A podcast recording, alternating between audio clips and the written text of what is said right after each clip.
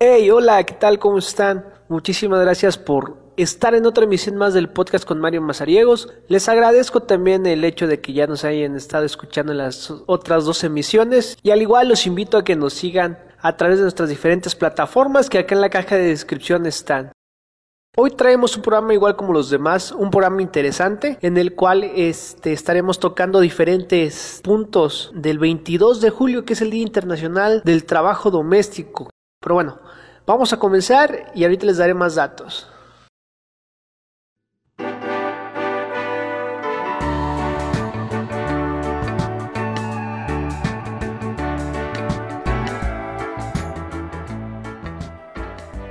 En un mundo donde todos estamos interconectados con todos. Sean bienvenidos a el podcast.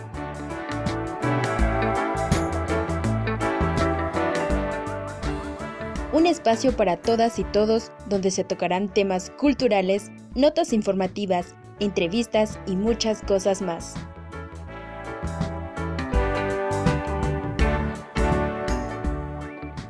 El podcast con Mario Mazariegos. Comenzamos.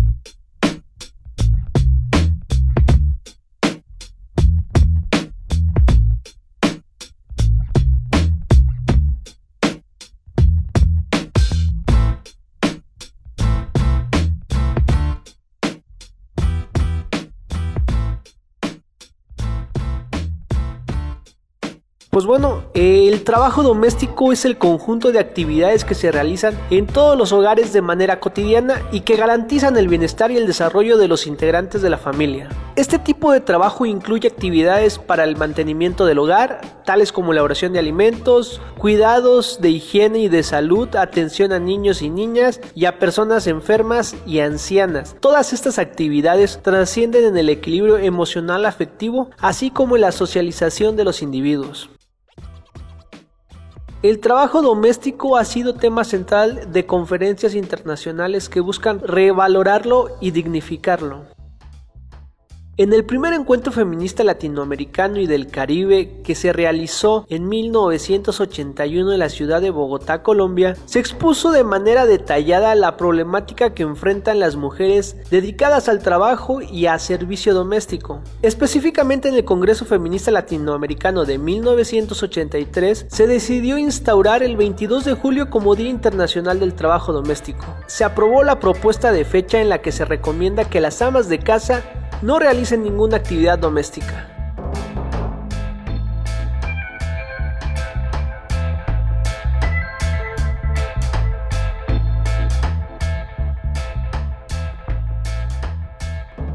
Entrando ya en un contexto más actual y más en nuestro país, el estado conyugal de la población adulta es una variable que permite conocer cómo está organizada la estructura doméstica y a la vez los papeles que desempeñan los hombres y mujeres dentro de cada hogar. Del total de las mujeres casadas o unidas de 12 años y más, Sí, dije 12 años. Lamentablemente todavía en nuestro país y en diferentes partes de, nuestro estado y de nuestro municipio se ven que todavía hay casamientos de 12 años, niñas que se casan a esa, esa edad. Pero bueno, eso ya será tema para otro podcast. Continuamos con esto. Del total de mujeres casadas unidas de 12 años y más, el 99.1% participa en quehaceres domésticos, mientras que los hombres en ese mismo estado conyugal apenas lo hacen en un 61.1% de los casos. Son los varones sin cónyuge, ya sean viudos, separados o divorciados, el grupo de población masculina que más participa en las labores del hogar, con el 70.7%, al igual que los hombres solteros, con el 70.3%.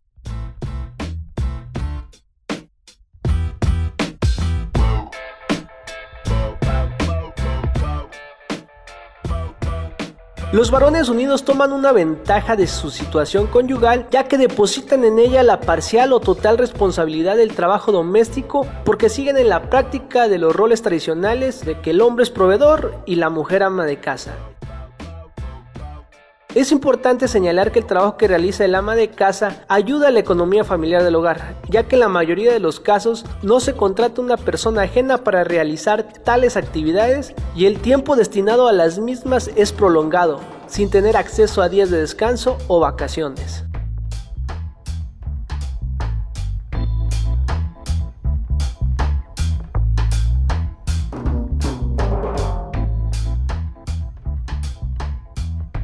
El INEGI considera dentro del grupo de ocupación de trabajadores domésticos a los trabajadores en servicios domésticos, a las personas dedicadas al cuidado de ancianos, enfermos y niños en casas particulares, excepto las enfermeras, a los choferes, jardineros, vigilantes y porteros en casas particulares y a otros trabajadores que desempeñen una ocupación a fin de las comprendidas.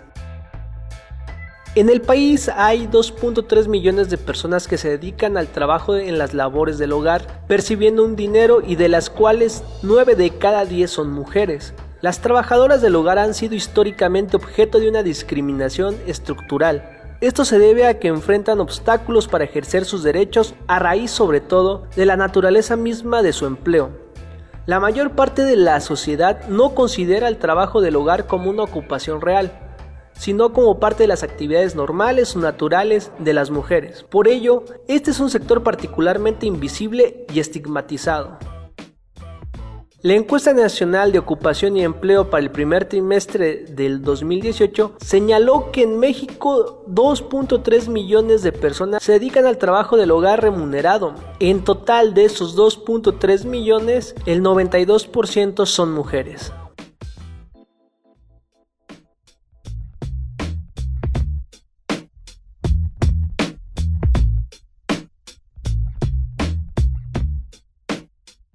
Entre las trabajadoras que participaron en una encuesta del CONAPRED, un tercio comenzó a trabajar siendo menor de edad. De hecho, una de cada cinco lo hizo entre los 10 y los 15 años, edades en las cuales el trabajo es ilegal. El 96% de las trabajadoras del hogar encuestadas en el mismo estudio no contaba con un contrato escrito que especifica sus actividades. Los resultados de dicho estudio también muestran que 4 de cada 5 de las trabajadoras encuestadas se emplean en el trabajo doméstico por razones de necesidades económicas y por factores asociados a la marginación y la pobreza, como escaso logro educativo y falta de oportunidades. El trabajo doméstico remunerado es una de las ocupaciones con mayor proporción de empleo informal, con los resultados de la encuesta nacional de ocupación y empleo en el 2019, se afirma que 2.4 millones de personas ocupadas en el trabajo doméstico remunerado lo está de manera informal. De ellos, el 92.5% son asalariados informales, el 3.1% son trabajadores informales por cuenta propia y 1% son trabajadores informales con percepciones no salariales.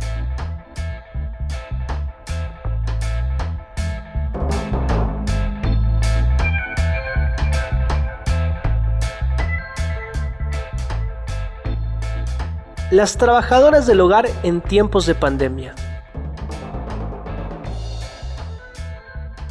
Es nuestra responsabilidad como empleadores pagar los salarios de las trabajadoras domésticas en este momento de incertidumbre.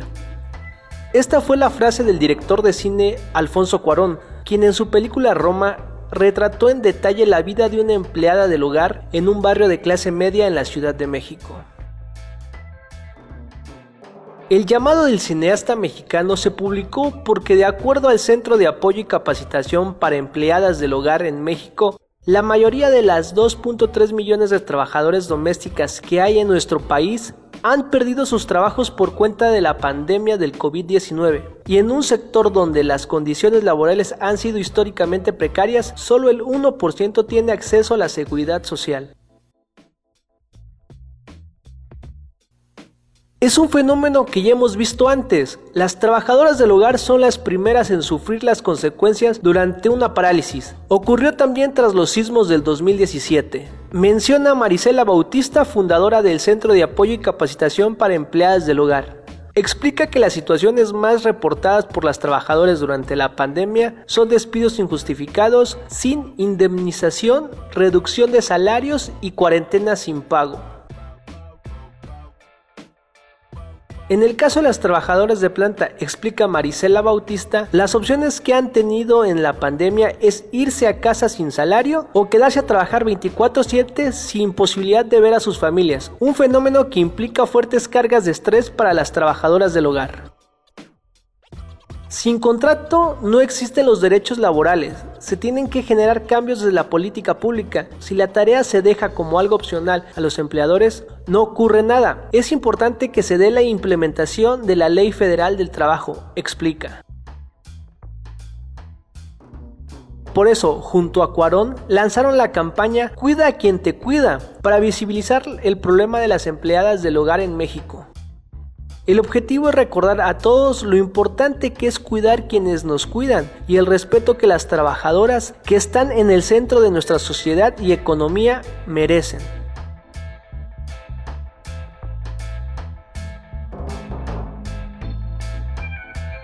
Vamos con los cinco puntos del tema de este día.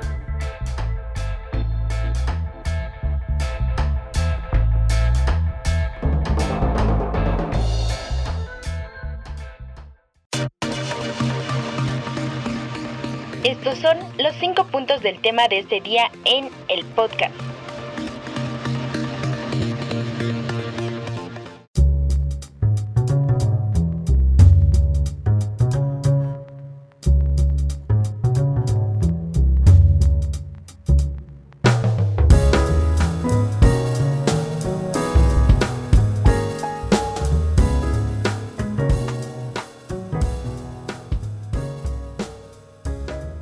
Punto 1.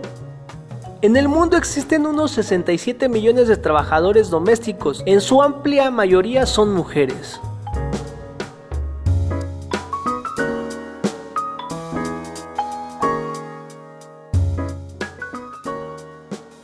Punto 2.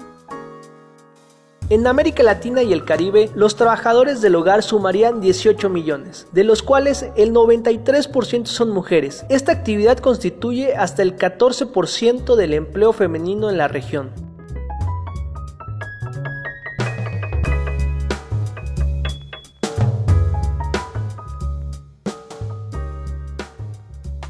Punto 3.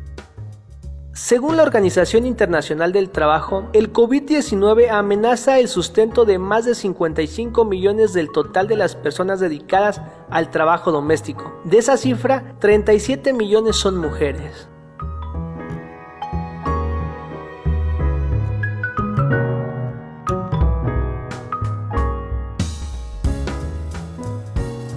Punto 4. La desigual distribución de las áreas domésticas al interior de los hogares familiares muestra la permanencia de los roles de género. En promedio, las jefas del hogar dedican 38 horas con 19 minutos a la semana a las labores domésticas. Los jefes del hogar dedican 13 horas con 2 minutos a las labores domésticas. Si la cónyuge es mujer, dedica 52 horas con 39 minutos a estas labores. Y si es hombre, dedica 22 horas con 13 minutos. Si es hija, dedica 22 horas con 25 minutos a las labores domésticas. Y si es hijo, nada más 9 horas con 6 minutos. Las nietas dedican 21 horas con 7 minutos a las labores domésticas y los nietos dedican 9 horas con 21 minutos. Todo esto es en promedio semanal. Las nueras dedican 47 horas con 59 minutos a la semana y los yernos 12 horas con 50 minutos en las labores domésticas. Este es un promedio nacional de estudios que se han hecho y cómo fungen los roles de género en una familia común mexicana. Quienes dedican más las horas, si solo hay una cabeza del hogar y si es la mamá, pues dedica 38 horas con 19 minutos.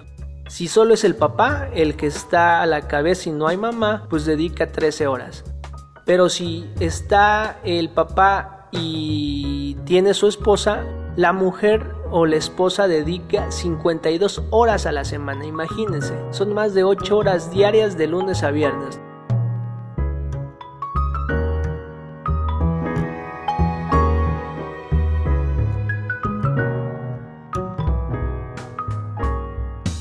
Y punto número 5, en México 9 de cada 10 empleadas no cuentan con contrato laboral. Según el CONAPRED, de acuerdo con esta instancia en promedio, los empleados del hogar remunerados laboran 31 horas a la semana. Sin embargo, el 41% de ellos consideran que, aunque el trabajo es excesivo, no reciben mucha paga, pues obtienen lo equivalente a menos de dos salarios mínimos.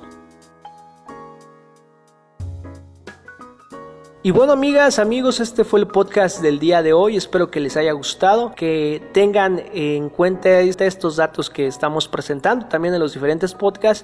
Y si tienen también alguna idea o quieren que platiquemos de, de, algún tema, con mucho gusto estamos acá para escucharlos y al igual para hacer llegar esos temas. Dejen sus comentarios, suscríbanse también a las diferentes plataformas que tenemos y al igual compartan para que llegue a más gente. De antemano muchísimas gracias y nos escuchamos en el siguiente podcast. Hasta luego.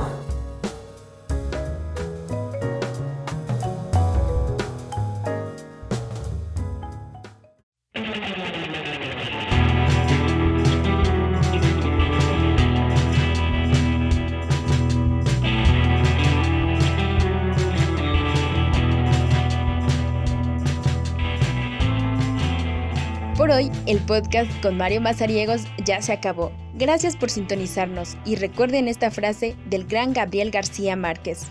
No hay medicina que cure lo que cura la felicidad. Hasta la próxima.